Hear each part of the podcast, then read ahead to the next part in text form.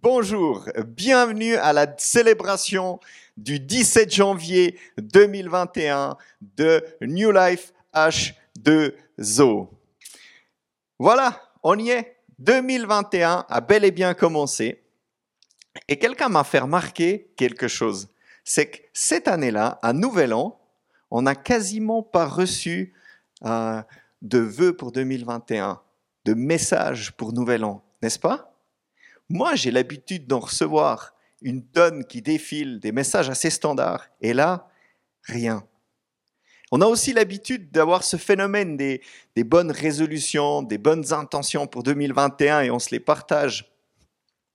Et là, pas vraiment. Hein C'est comme si on aime passer à une nouvelle réalité et ça se traduit un nouvel an. On aime comme se donner de l'espoir que l'année prochaine sera meilleure. Mais celle-ci est différente, non? Bob nous a posé deux questions en début de cette année.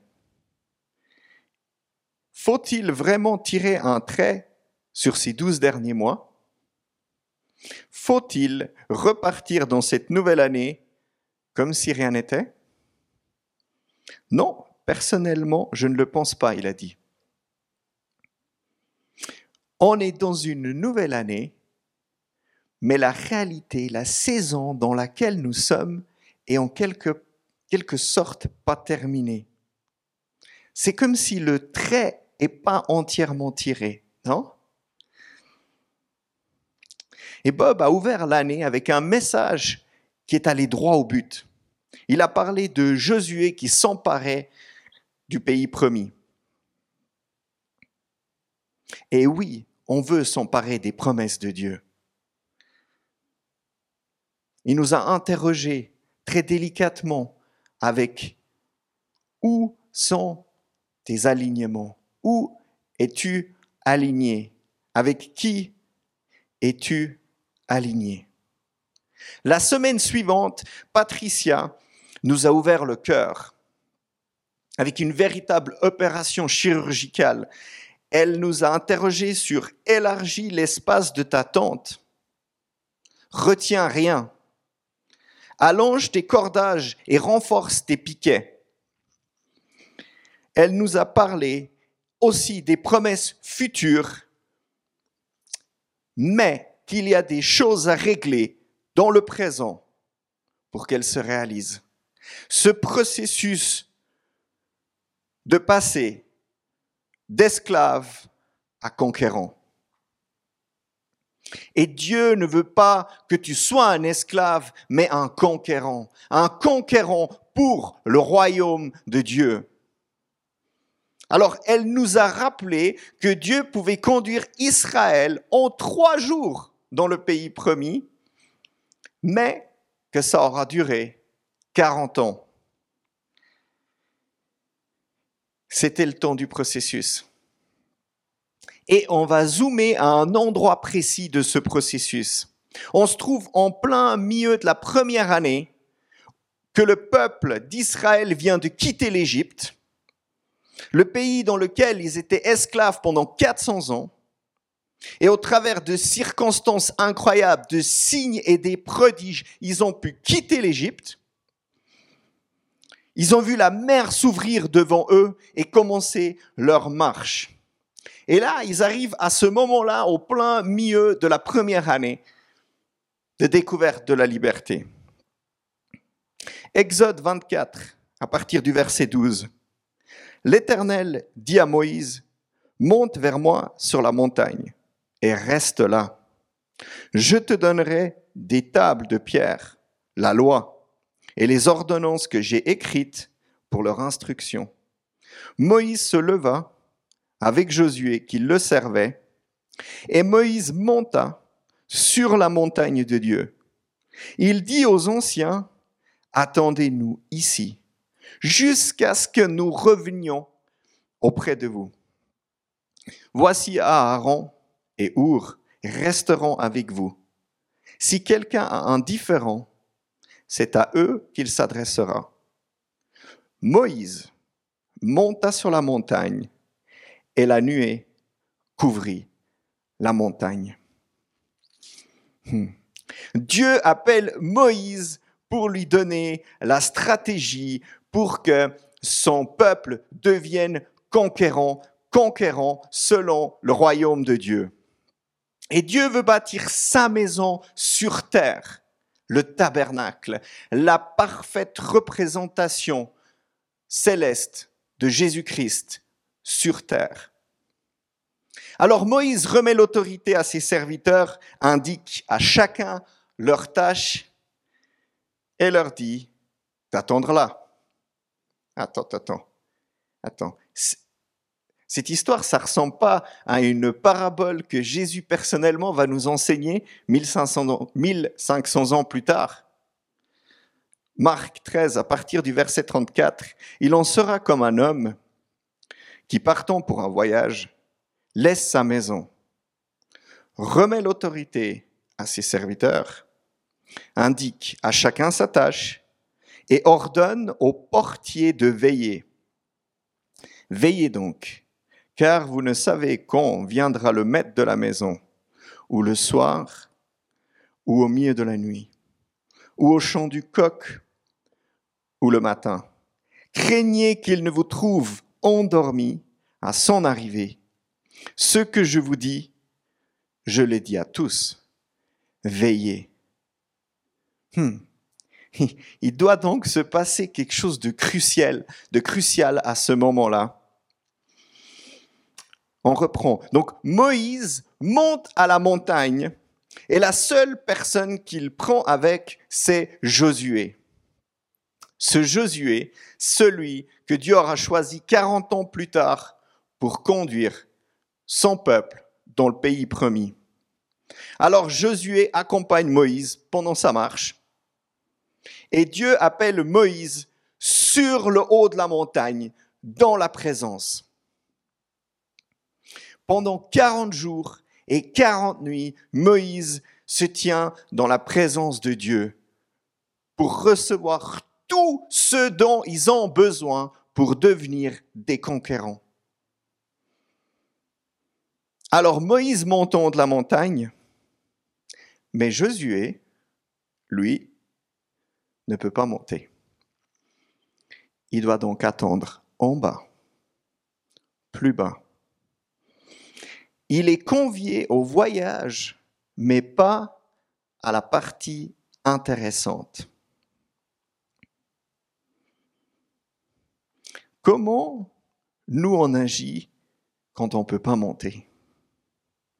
On n'est pas convié à la partie intéressante. Les autres ont reçu une place dans le camp. Ils ont à manger, à boire, des tentes. Mais Josué doit attendre là. Et ça va durer long. 40 jours et 40 nuits. Mais Josué ne le sait pas. Alors il est assis là, tout seul. Comment nous, on agit quand on arrive à cette place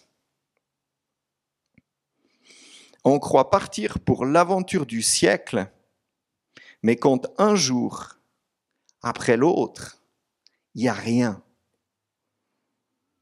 le vide.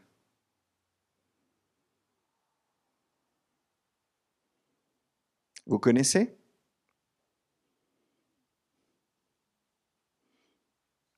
Moi, ça me semble connu. Quand un jour après l'autre, il n'y a rien. Josué, comment il était? Moïse, lui, jeûnait et priait dans la nuée. La présence de Dieu l'enveloppait. Le peuple, tout le monde était en place avaient une place. Ils avaient tout ce dont ils ont besoin. Mais Josué, comment il était? Avait-il faim? Soif? Était-il rempli d'espoir et de foi? Ou rempli de doutes et d'incertitudes Bonne question. Cette place où il est assis, on appelle ça le désert. C'est l'endroit des enjeux spirituels. Quand on n'est plus que nous-mêmes, la réalité de notre cœur, sans distraction, sans influence, juste nous et nos désirs, loin de tout, tout seul. C'est là où les décisions se prennent. C'est là où Jésus lui-même était assis dans le désert. C'est là où le tentateur vient. C'est l'endroit des enjeux spirituels. C'est la place où on peut laisser l'esclave derrière nous et devenir conquérant. Le désert est la place où le futur se joue. Dieu permet que nous soyons tentés, mais pas au-delà de nos capacités. Alors quand Satan vient tenter Jésus, il lui dit, fais que ces pierres deviennent des pains, mais Jésus répond, il est écrit, l'homme ne vivra pas de pain seulement, mais de toute parole qui sort de la bouche de Dieu. Quand le diable lui dit, jette-toi en bas et ordonne à Dieu d'envoyer des anges à ton secours, Jésus lui dit, il est aussi écrit, tu ne tenteras point le Seigneur ton Dieu. Le diable tente Jésus en lui offrant la gloire et tous les royaumes de la terre si tu m'adores. Et Jésus lui dit, retire-toi, Satan, car il est écrit, tu adoreras le Seigneur ton Dieu, et tu le serviras, lui seul. Alors le diable le laissa. Et voici des anges vinrent auprès, de Jésus et le servirent. Le tentateur attaque sur deux choses. La première, nos besoins primaires, nourriture, santé, sommeil et deux, sur notre cœur. Ce que notre cœur désire. Dieu est-il vraiment sauveur? Va-t-il te rattraper? La foi. Veux-tu la gloire? Veux-tu devenir roi? Ou laisser Dieu être le roi? Mais Jésus l'emporte. Et les anges de Dieu viennent auprès de lui et le servent. Il sort du désert revêtu de la pleine puissance du Saint-Esprit et il entre dans son ministère. Mais Josué, lui, il est toujours assis là. Il est le serviteur fidèle de Moïse. Il a déjà emporté de nombreuses victoires, mais particulièrement sa première grande victoire contre les Amalécites, peu de temps avant. Il est déjà quelqu'un de reconnu. Mais Josué est toujours assis là et les jours passent. Il finira par entendre des cris de guerre qui viennent du peuple, du campement et il est un des jeunes commandants de l'armée, très capable. Alors qu'il y a la guerre contre son peuple, il bouge pas. Vous savez combien c'est dur quand de tout notre être nous pousse, toute notre chair nous pousse à l'action, à faire ce que nous croyons juste Mais lui, il reste assis là. Pourquoi? Pourquoi? Hmm. Josué a déjà compris les principes du royaume de Dieu et les applique. Luc 12, 43. Heureux ce serviteur que le maître, à son retour, trouvera en train d'agir comme il le lui a demandé. En vérité, je vous l'assure, c'est Jésus, c'est les paroles de Jésus. En vérité, je vous l'assure, son maître lui confiera l'administration de tout ce qu'il possède. Hmm.